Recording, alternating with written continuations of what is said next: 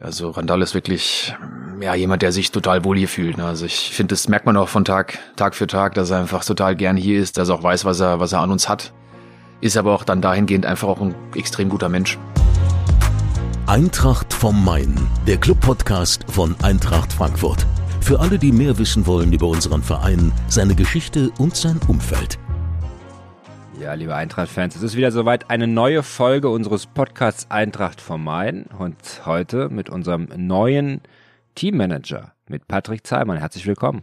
Danke, freut mich sehr. Kurzer Werbeblock. Natürlich uns bitte überall empfehlen und weiter empfehlen, wo es Podcasts gibt. Gibt es auch diesen natürlich. Und äh, ich denke, die Folge jetzt wird auch sehr spannend sein, denn wir haben es mit jemandem zu tun, der etwas weiter westlich von Frankfurt aufgewachsen ist. Genauer gesagt in Mainz. Das ist ja kein geflügeltes Wort. Nicht in Offenbach zum Glück, sondern in Mainz. Es geht noch.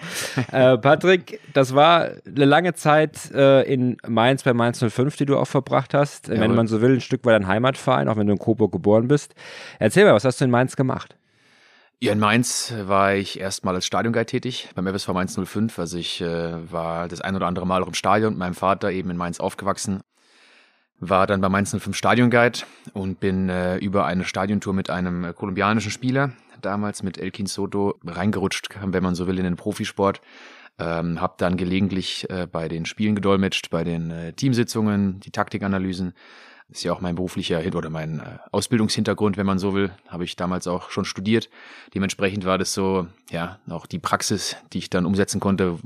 Die Theorie hatte ich ja schon vorher so ein bisschen oder war ich gerade dabei zu lernen und äh, dann habe ich angefangen zu dolmetschen Spanisch, dann äh, kam Französisch dazu mit Abdou Diallo, der dann ein Jahr später kam. Ähm, den habe ich dann konstant begleitet und seitdem war ich für die Integration zuständig und habe eben bei den Spieltagen gedolmetscht und bei den Presserunden bei den Taktiksitzungen, bei allem, was dazugehört. Mit meiner werten Kollegin Silke Banneck. Schöne Grüße an dich, Silke. Ich werde das natürlich empfehlen, weil es eine ganz nette ist. Äh, ich meine, haben wir ja immer ein sehr gutes Verhältnis, darf ich an der Stelle auch mal sagen. Bei aller Rivalität und am zweiten Spieltag gibt es natürlich auch keine Freundschaften, das ist auch klar. Äh, Patrick, dann bist du zur Eintracht gekommen. Wie kam der Kontakt zustande? Ja, der Kontakt kam damals zustande dadurch, dass äh, wir in Mainz einen Spieler hatten, den Eddie Milson Fernandes. Das war der Cousin von Jelson Fernandes.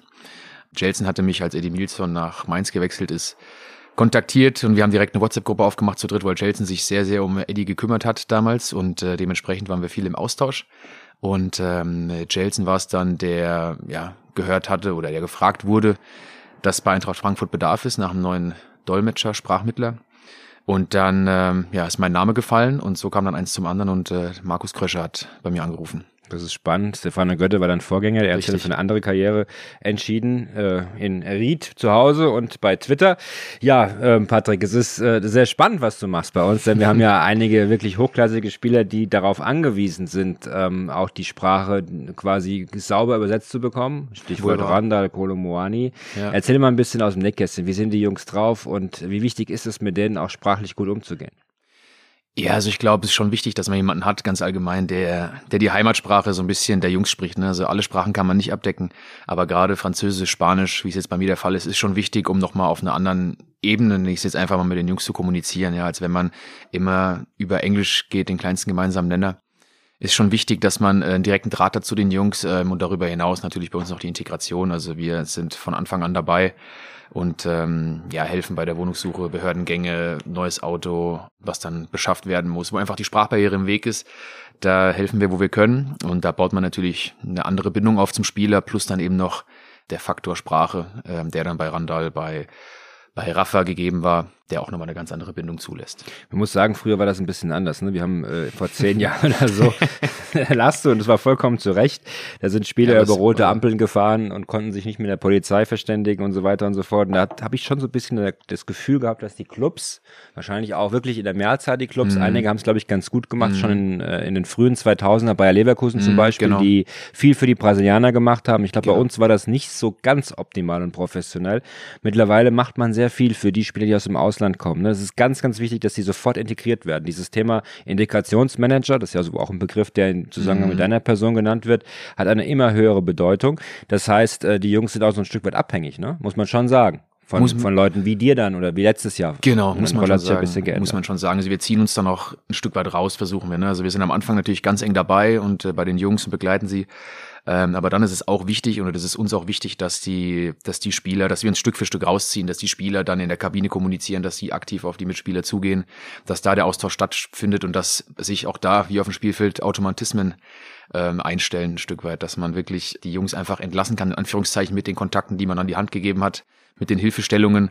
Natürlich sind wir dann weiterhin da, wenn es äh, Probleme gibt, wenn auch, ja, nochmal, weiß ich nicht, jetzt bei einem Abgang beispielsweise dann der Mietvertrag aufgelöst werden muss. Diese ganzen Geschichten, da haben wir auch ein Auge drauf. Aber das ist alles viel, viel einfacher, als es dann eben am Anfang war, weil natürlich der Anfang, gerade die ersten Tage, natürlich für jeden, der aus dem Ausland kommt, äh, erstmal total, total anstrengend mhm. auch ist, weil der ganze Tag so lang ist und viele Eindrücke und ja, die Jungs fallen erstmal am Anfang ins Bett und da ist es wichtig, dass wir, dass wir da sind und eben den Jungs eine kleine Orientierung geben. Wie lange bist du im Geschäft? Ich bin im Geschäft seit ähm, 2016, meine ich, ja. 2016, ja man muss schon auch feststellen, dass in dieser Zeit, auch selbst in diesem kurzen Zeitraum zu heute, sieben Jahre, sich viel verändert hat. Ne? Also Spieler sind viel professioneller geworden, habe ich das Gefühl. Ne? Ich will nicht sagen, dass sie früher unprofessionell waren, mhm. aber es mhm. war früher alles ein bisschen anders, hatten viel mehr mhm. Flausen im Kopf. Also heute sind das ja Top-Profis alle. Mhm. Äh, oder hast du eine andere Erfahrung gemacht, die du hier mit uns teilen kannst? Natürlich habe ich die ein oder andere Erfahrung schon gemacht. Na, dann lass uns Das steht also Frage. Weiß ich nicht, ob ich da das ein oder andere erzählen kann. Aber du musst ja keine schon, Namen nennen. Du ich muss keine ja, Namen nennen. Ja, ja also ich glaube, ich kann vielleicht allgemein sprechen, dass es so ist, dass wir natürlich dann auch das ein oder andere Mal dann äh, Briefe mitgebracht bekommen von, äh, von Spielern. Und wenn die natürlich schon anders als weiß gefärbt sind, dann weiß man natürlich schon, was da drin ist und dann kann man auch aber gegensteuern. Ja. Das sind so Geschichten. Das kommt schon mal vor, weil man einfach nicht weiß, was drin steht oder weil man einfach ja die Sprache nicht spricht.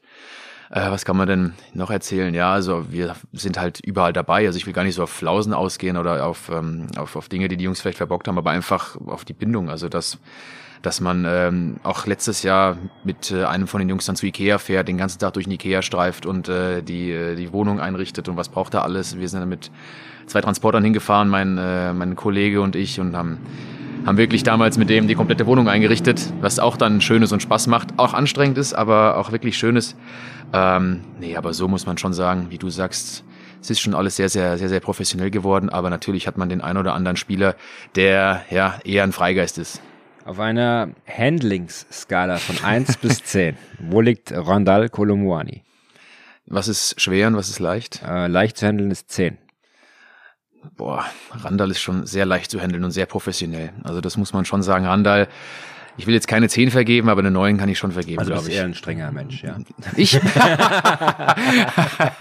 Ganz so streng, glaube ich, bin ich nicht, nee. Aber nee, Randall ist schon extrem professionell und sehr, sehr umgänglich. Also das muss man sagen. Auch äh, die ganze Familie, die hinten dran steht. Ein, ich glaube, das können die Fans auch bestätigen. Ganz umgänglicher Typ, der wirklich immer für, für einen Spaß zu haben ist, immer am Lachen ist. Und das ist nämlich das Thema hier beim ja. Trainingslager in Windisch-Garsten. Viele Autogramme geschrieben, viele ja. Fotos gemacht, sich unheimlich viel Zeit genommen dafür ja. und auch gar nicht so, man, man, man hört ja immer so viel mit, er könnte dahin gehen, er könnte dies machen und jenes mhm. machen.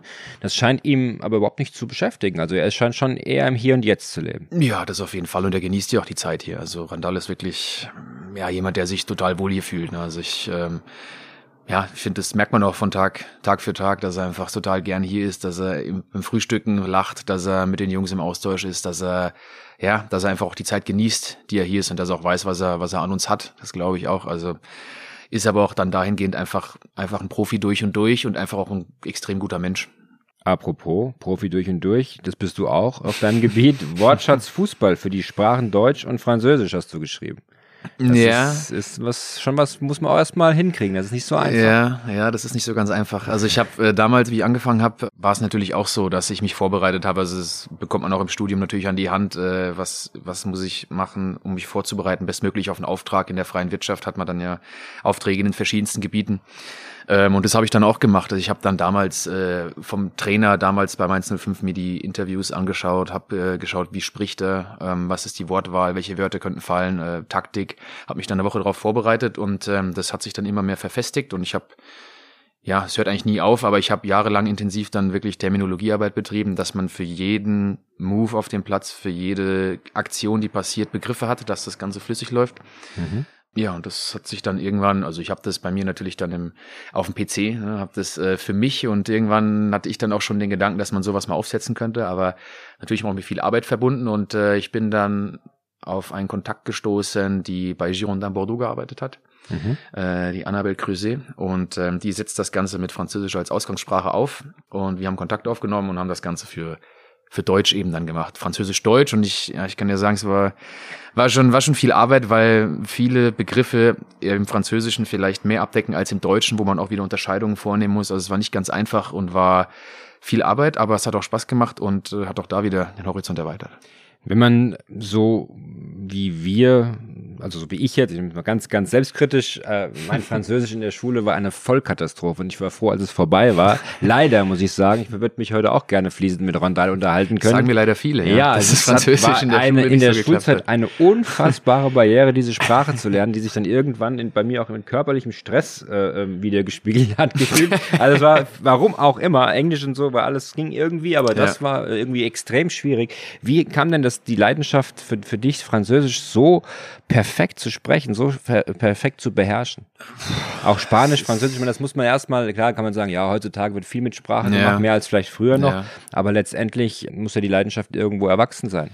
Boah, das ist eine gute Frage. Also bei mir, ich sage mal, in der Familie ist es auch, haben wir wenig mit Sprachen eigentlich am Hut. Also das ist, äh, mein Opa war, war beim, war beim Bundesgrenzschutz und hat da viel für, für die Amerikaner auch dann übersetzt an der Grenze. Das hatten, hatten wir überlegt, haben wir schon in der Familie mal gegrübelt, ob das da vielleicht herkommt. Aber in der Schule war es dann so, dass mir die Fächer einfach extrem gut gefallen haben und ich einfach auch super Lehrer hatte. Also die haben bei mir so ein bisschen das, diese Begeisterung geweckt und dann natürlich einfach der, der Austausch, das geht dann so mit einher, so der Austausch mit anderen Kulturen, die Reisen in andere Länder, ähm, Frankreich, Spanien, hat mir immer schon super gut gefallen.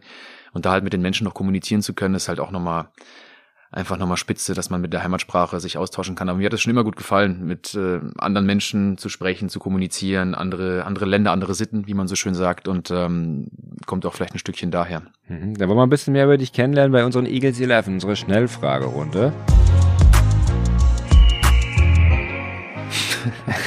Wann war denn dein erster Stadionbesuch? In Mainz, das haben wir schon gelernt. Ja, äh, 1999. Das heißt, in der Zeit, als Mainz erstmals in der zweiten Liga um die Aufstiegsplätze mitgespielt hat. Mm, nee, das war ein Spiel, ich habe mit meinem Papa mal überlegt, da waren wir damals, ich bin ja in Coburg geboren, da waren wir beim Spiel gegen Nürnberg, weil mhm. wir natürlich auch eine Verbundenheit dann haben zu, als Franke haben wir dann natürlich auch eine Verbundenheit zum Club. Und äh, dementsprechend sind wir damals ins Stadion gegangen das erste Mal. Das war noch ja, tiefster Abstiegskampf. Ja. Mhm. Am Bruchweg war das. Am Bruchweg, ja. Wer war Trainer? Trainer war damals, boah, das ist eine gute Frage, das weiß ich gar nicht mehr. Da wurden ja sehr, sehr viele Trainerwechsel vorgenommen damals. Zeit, ich weiß nicht, ob es Wolfgang, nee, ich, ich, mag mich nicht so aus dem Fenster lehnen, ich weiß es nicht. Was, ist, denn, was ist denn dein Lieblingswort in einer anderen Sprache? Also spontan fällt mir jetzt ein ähm, Merienda. Ich habe nämlich in, während meines Studiums zweimal in Spanien gearbeitet, in einem, ja, einem Haus für sozial Benachteiligte, wo Menschen äh, aus schwierigen sozialen Verhältnissen gelebt haben, die wieder ins, in die Gesellschaft reintegriert wurden.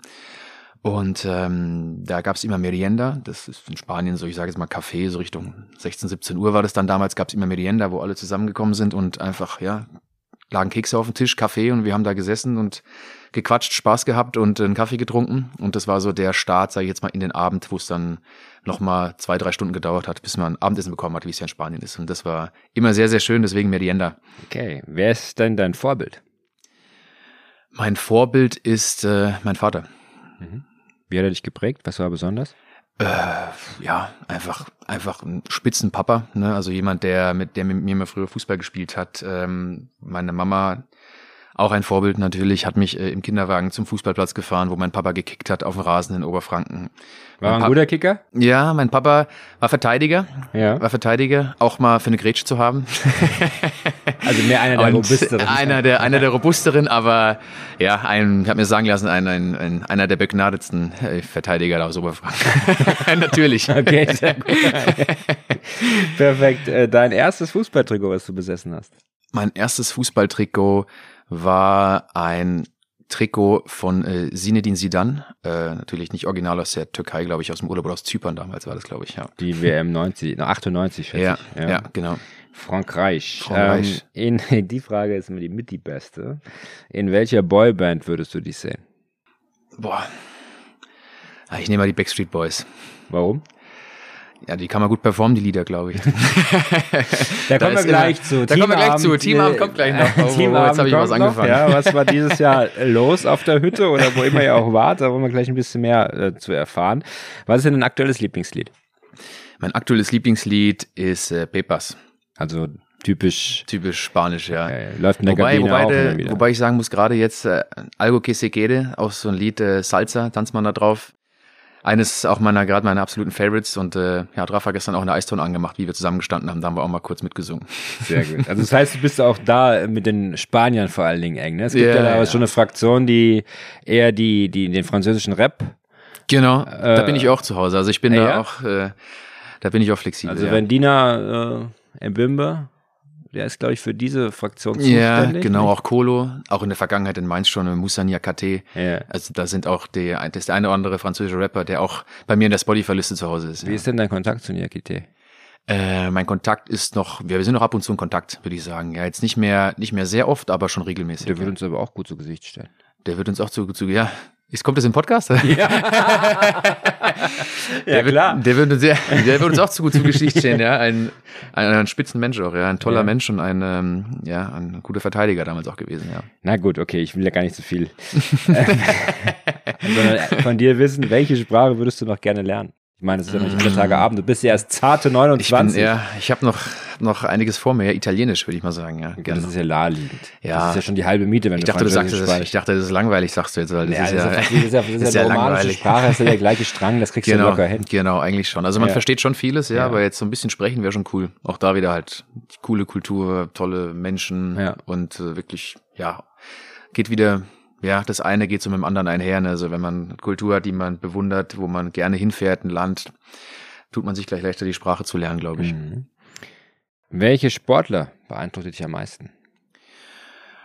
Also muss ich aufs erste Trikot zu sprechen kommen. Äh, Also Zinedine Zidane war damals schon ein Spieler, den ich total bewundert habe und der auch eine wahnsinnige Aura auch als Trainer immer noch hat. Ne? Also jemand, der wirklich, ja, also total beeindruckend ist. Gerald Asamoah fand ich immer cool.